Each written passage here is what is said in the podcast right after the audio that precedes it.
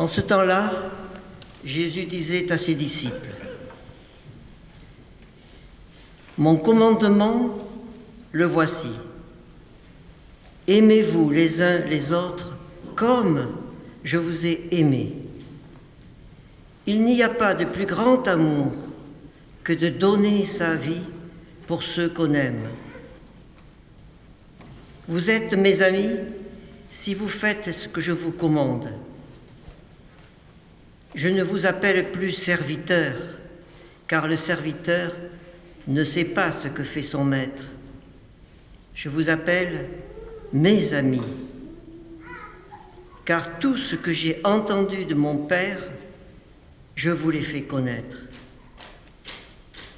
Ce n'est pas vous qui m'avez choisi, c'est moi qui vous ai choisi et établi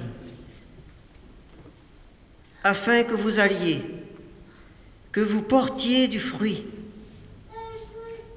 et que votre fruit demeure.